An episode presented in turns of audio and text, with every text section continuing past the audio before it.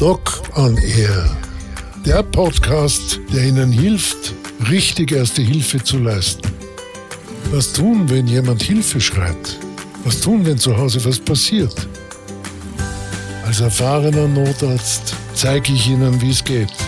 Unser Ziel, Wissen statt Angst und Können statt Zweifel. Grüß Gott, meine sehr geehrten Damen und Herren. Herzlich willkommen zu einer neuen Folge meines Podcasts. Ich äh, möchte Ihnen heute ein bisschen was über Freizeit- und Sportunfälle erzählen. Keine Angst, auch hier werden wir nicht in die high sophisticated Ebene vordringen und ich sie mit irgendwelchen komplexen lateinisch griechischen oder sonstigen amerikanischen Vokabeln niederschlagen. Nein. Wir wollen über das sprechen, was uns allen jederzeit, egal ob wir nun Geschwister sind oder ob wir Eltern, Großeltern sind oder nur einfach Freunde, denen ein Kind anvertraut wurde, zum Beispiel äh, auf eine kleine Fahrradtour nichts Aufregendes, nicht irgendwo im freien Gelände äh, über Stock und Stein, nein, ganz gesittet auf wunderbaren Wegen. Und wir alle wissen, diese Freizeitunfälle stellen eine beträchtliche Anzahl an äh, Problemen dar. Die Häufung ist auch sehr beeindruckend. Auch hier will ich euch nicht mit Zahlen langweilen, aber es geht in die Millionen Euro-Beträge, die also hier jedes Jahr äh, sozusagen durch solche Freizeitunfälle, Sportunfälle verursacht werden. Bis hin natürlich auch zu sehr aufwendigen ähm, therapeutischen äh, Behandlungen, äh, Rehabilitationen und in allergrauslichsten Fällen auch zur entsprechenden Prothetik, wo dann eben etwas, was nicht mehr heilen kann, durch ein künstliches Gelenk oder einen künstlichen Arm, künstliches Bein äh, ersetzt werden muss. Aber bleiben wir mal bei den ganz, ganz banalen kleinen Dingen. Wir gehen am Spielplatz. Ach, das ist ein toller Spielplatz. Da gibt's alles von der Schaukel bis hin zur Räuberleiter, von der kleinen Rutsche angefangen. Wenn wir auf diese Rutsche schauen, sehen wir schon, das Gedränge ist gewaltig ein Kind nach dem anderen. Das ist nicht einmal eine Handbreit äh, der Zwischenplatz. Eigentlich sollte man da jetzt schon sagen, jetzt wartet halt ein bisschen, es kommt ja jeder dran, weil die Kinder unten natürlich ineinander hineinpurzeln. Das ist jetzt nicht so eine Hochgeschwindigkeitsgeschichte, aber trotzdem nicht ungefährlich. Und da sind wir jetzt genau bei dem Punkt, den wir Erwachsene immer wieder in unserem Kopf ablaufen lassen. Soll ich jetzt schon was sagen oder soll ich noch nichts sagen? Mein Gott, ich bin ja nicht, will ja nicht ein Helikopter, hat man das, glaube ich, genannt, Helikopter-Elternteil sein, der die ganze Zeit schaut, mach das nicht, mach das nicht, gib Obacht, Achtung, puh. Wir Kinder sind groß geworden, indem wir auch von irgendwelchen Bäumen heruntergepurzelt sind. Aber wir haben uns auch was gebrochen dabei. Also so schön färben, dass wir nie irgendwelche Unfälle hätten, wäre ablehnt. Also den goldenen Mittelweg finden, dort wo man Gefahren erkennt, sie auch entsprechend ansprechen, aussprechen und, so gut es eben geht, mit ganz einfachen Mitteln verhindern. Rutsche aber auch beim Kraxeln. Man vergisst oft, dass so ein kleiner, zarter Kinderkopf sehr wohl in diesem scheinbar grob geflochtenen äh, Netz drinnen Platz hat und sich verheddern kann. Man vergisst, dass ein herabhängender Ast irgendwo sich in einem Helm, alle Kinder haben Gott sei Dank heute einen Fahrradhelm auf, aber da kann sich so ein Ast durchaus mal drinnen verstricken. Der Helm, der nicht genau passt, kann verrutschen und plötzlich sieht das Kind nichts mehr. Kinder, die Brillenträger sind, äh, haben dasselbe Problem wie wir Erwachsenen. Bei plötzlichen Temperaturunterschieden äh, lauft die Brille an oder die Brille ist schlicht und ergreifend von der letzten ausgiebigen Mehlspeis äh, so verschmutzt, dass das Kind ja wirklich nicht gescheit sehen kann. Also Das mögen die Kinder nicht. Ich weiß, Papa, jetzt lass mich doch endlich in Ruhe. Du sollst mich nicht immer angreifen. Und wenn die anderen bei sind, diese Buslerei, das, wir alle kennen das. Auch hier lassen Sie sich nicht irritieren. Das Wichtigste ist, dass Sie ruhig bleiben.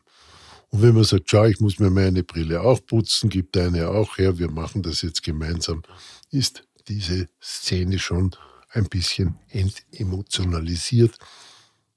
Also es ist schon der meiste Druck heraus. Klarerweise müssen wir, wenn ein Kind irgendwo an einem Spielplatz herumtobt, sich mit anderen Kindern dort misst, natürlich müssen wir eine Aufsichtspflicht wahrnehmen. Das sieht nicht nur der Gesetzgeber so, das sieht auch euer eigener Hausverstand so. Und wenn ich bei einem Kind wirklich in Fangnähe bin, dann kann einmal schon nicht so viel passieren. Das sollte ich natürlich nur tun, wenn ich mir sicher bin, dass ich das Kind mit seinem Gewicht auch auffangen kann. Wenn das Kind schon so groß und so schwer ist, und ich vielleicht nicht mehr der Jüngste und auch nicht durchtrainierteste bin, dann wird es schon gescheiter sein, wenn man sagt, also da ganz oben herumturnen und herunterfallen, ist jetzt eine ganz blöde Idee. Das machen wir erst wieder, wenn die Mama oder dein Papa dabei ist. Ich kann dich da nicht wirklich gut auffangen. Also auch hier gilt, Vorbeugen ist besser als hinterher schauen. Und das beginnt natürlich indem man das Sportgerät anschaut. Ein Fahrrad ist nun mal nicht selbstpflegend. Das heißt, ich muss mir, wenn das über Winter irgendwo gestanden ist, muss ich mir das hernehmen und muss schauen, ob die Reifen alle rund laufen, ob die Bremsen gehen, ob die Lichter gehen. Ich weiß, das hört man nicht gerne, weil es so furchtbar allgemein ist. Aber glauben Sie mir, ein Drittel aller dieser Unfälle wäre vermeidbar gewesen, wenn man rechtzeitig das Sportgerät überprüft hätte. Das ist in der, in der Stadt Wien ganz wunderbar, weil die dortigen Sportplätze werden überprüft. Also da sind immer wieder fleißige Helferlein, die schauen, dass das alles in Ordnung ist. Aber die können noch so gut schauen, wenn man so wild schaukelt, dass äh, man eigentlich an der Grenze zur Artistik, zum Zirkus ist, dann muss man schon klar sagen, dann passiert natürlich auch was. Und schaut euch ruhig einmal die Höhen an, die diese Schaukeln erreichen. Dann wisst ihr von dort oben jetzt aufgrund irgendeines Missgeschicks herunterpurzeln, ist auch nicht lustig. Was tun wir jetzt aber, wenn jemand gestürzt ist, heruntergepurzelt ist? Das Wichtigste ist, selber ruhig bleiben. Nichts ist schlimmer, als wenn ein Kind sich irgendwo mehr erschrocken als wirklich verletzt, plötzlich mit einem zetternden und schimpfenden und keppelnden Erwachsenen äh, konfrontiert sieht. Bleiben Sie ruhig, bleiben Sie gelassen. Reden Sie mit dem Kind. Tut dir irgendwas weh? Kannst du alles bewegen? Lassen Sie sich das zeigen. Lassen Sie sich beide Hände drücken. Schauen Sie genau, ist irgendwo eine Verletzung. Wenn das wirklich nur ein klitzekleiner Kratzer ist, wo eineinhalb Bluttröpfchen ausgetreten sind, ja, dann brauchen Sie weder eine Salbe noch sonst irgendwas, schon gar nicht hochkonzentrierte Desinfektionsmittel. Dann genügt es vollkommen, wenn man das mit klarem Wasser, auch aus einer Trinkflasche, das muss ja nicht unbedingt der Himbeersaft sein, auswäscht und dann mit einem sauberen Taschentuch Oh, erinnern Sie sich? Als wir noch bei den Pfadfindern waren und junge, angehende Helferlein waren, war das Erste, was man uns gesagt hat, du hast immer ein sauberes Taschentuch im rechten Hosensack. Im linken Hosensack ist es zum Schnalzen.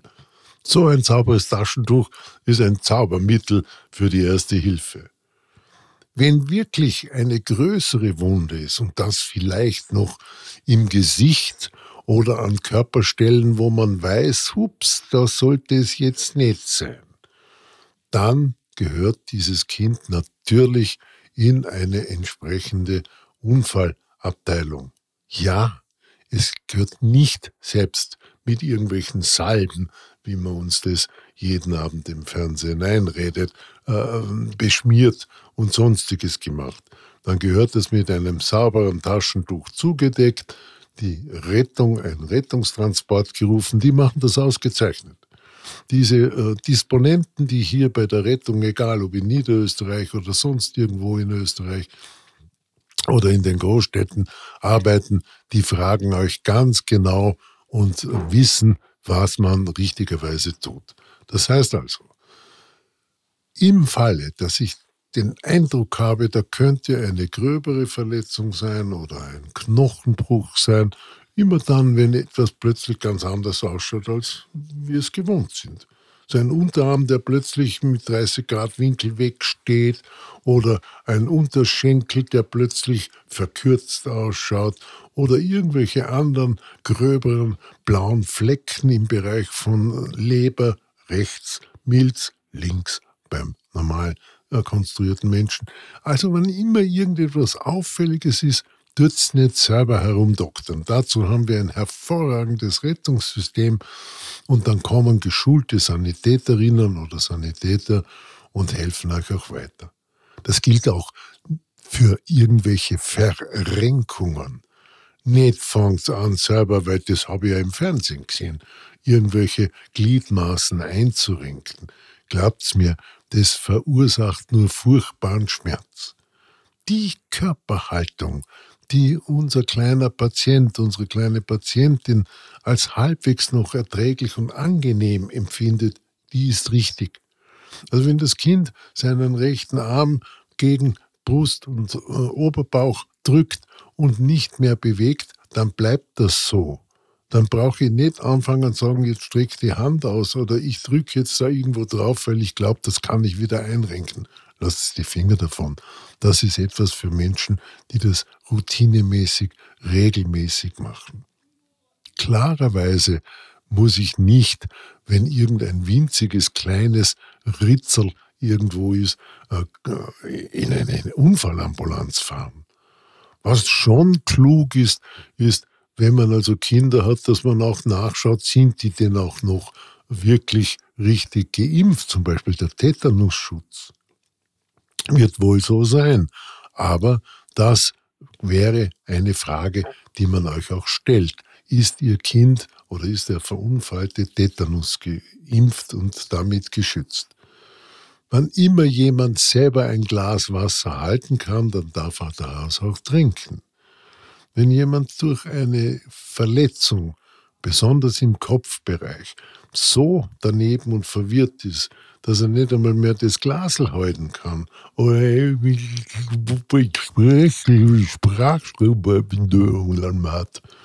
Dann brennt der Hut.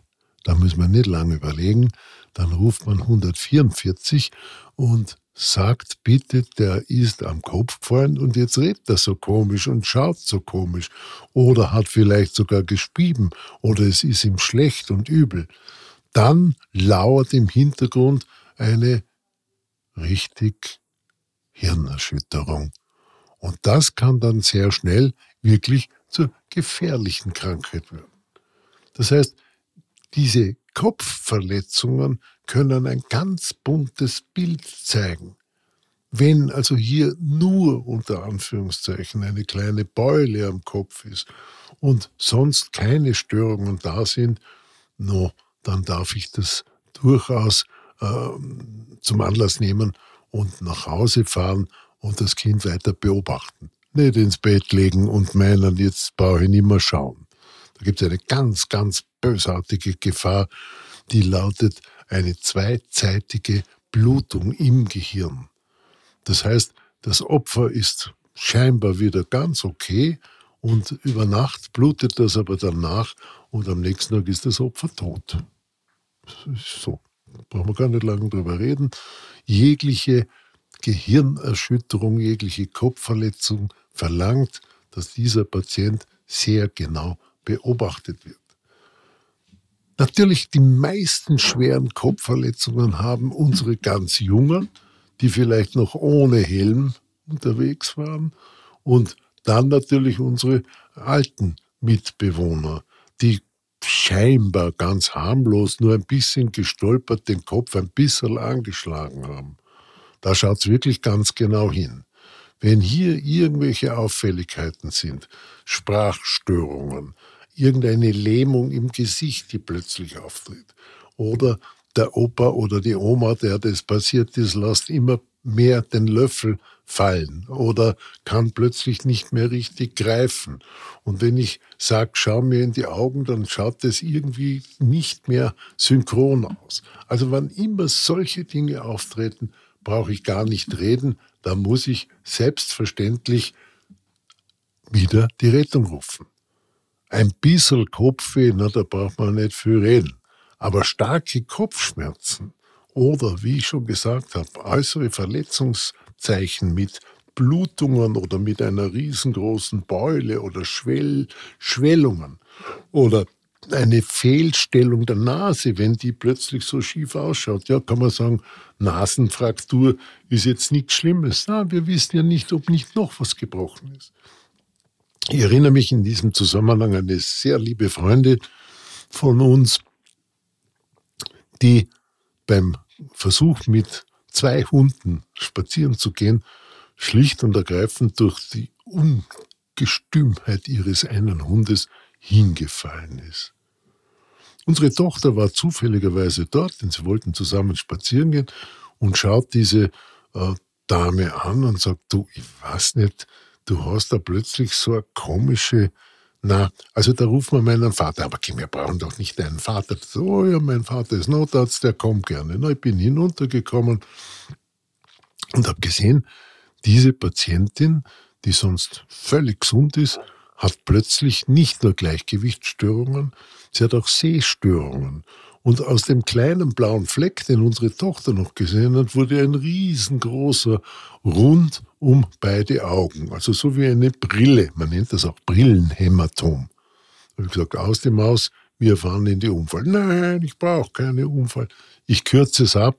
Es waren nicht nur die Augenknochen äh, gebrochen, sondern es waren auch im Kopf drinnen einige Dinge wirklich so unglücklich gebrochen, dass auch Hirnwasser ausgetreten ist. Also diese Dame ist wieder pumpergesund, alles ist gut gegangen, aber da müsst ihr wirklich als Ersthelfer auch ein bisschen konsequent sein und jegliches, ich brauche doch keinen Arzt, ich mache das schon, ich nehme eine Klosterfrau Melissengeist-Tropfen oder sonst was, da muss man ganz klar sagen, ja, nicht. Also alles, was euch an wirklichen Dingen auffällt, ich betone es noch einmal, mehrmaliges Erbrechen, Orientierungsstörungen, plötzliche Schläfrigkeit, ich bin plötzlich so müde, Gangunsicherheit, Bewusstseinsstörung und klarerweise, wenn immer ein Krampfanfall auftritt, dann brennt der Hut. Dann ruft's bitte die Rettung und lasst euch helfen. Die banalen kleinen Unfälle, die wir alle haben, wo wir uns das Knie aufschürfen, den Ellenbogen aufschürfen, wo wir vielleicht mit dem Gesicht ein bisschen den Asphalt küssen, so hat man das früher immer spöttisch genannt. Da muss man nicht gleich mit der Tüter da äh, und, und Rettung einsteigen. Aber hinschauen, beobachten, beruhigen. Nix ist schlimmer, ich habe es schon wiederholt gesagt und wiederhole es gern noch einmal als wenn da eh so ein Hoppala passiert ist und dann redet nur jemand blöd an. Kannst du nicht endlich aufpassen. Bitte, hebt euch das auf für über, über, übermorgen. Beruhigen, nett sein und genau hinschauen.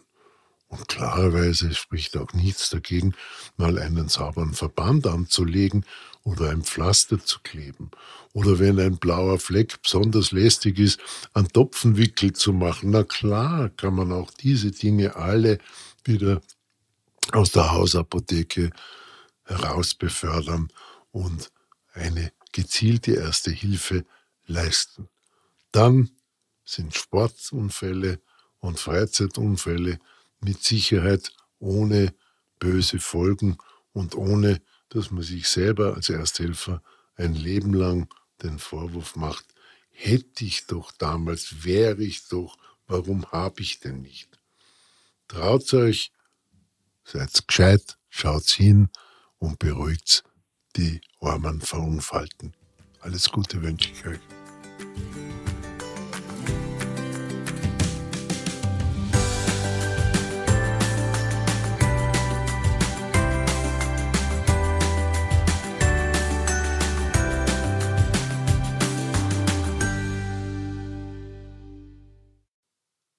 Noch eine wichtige Information.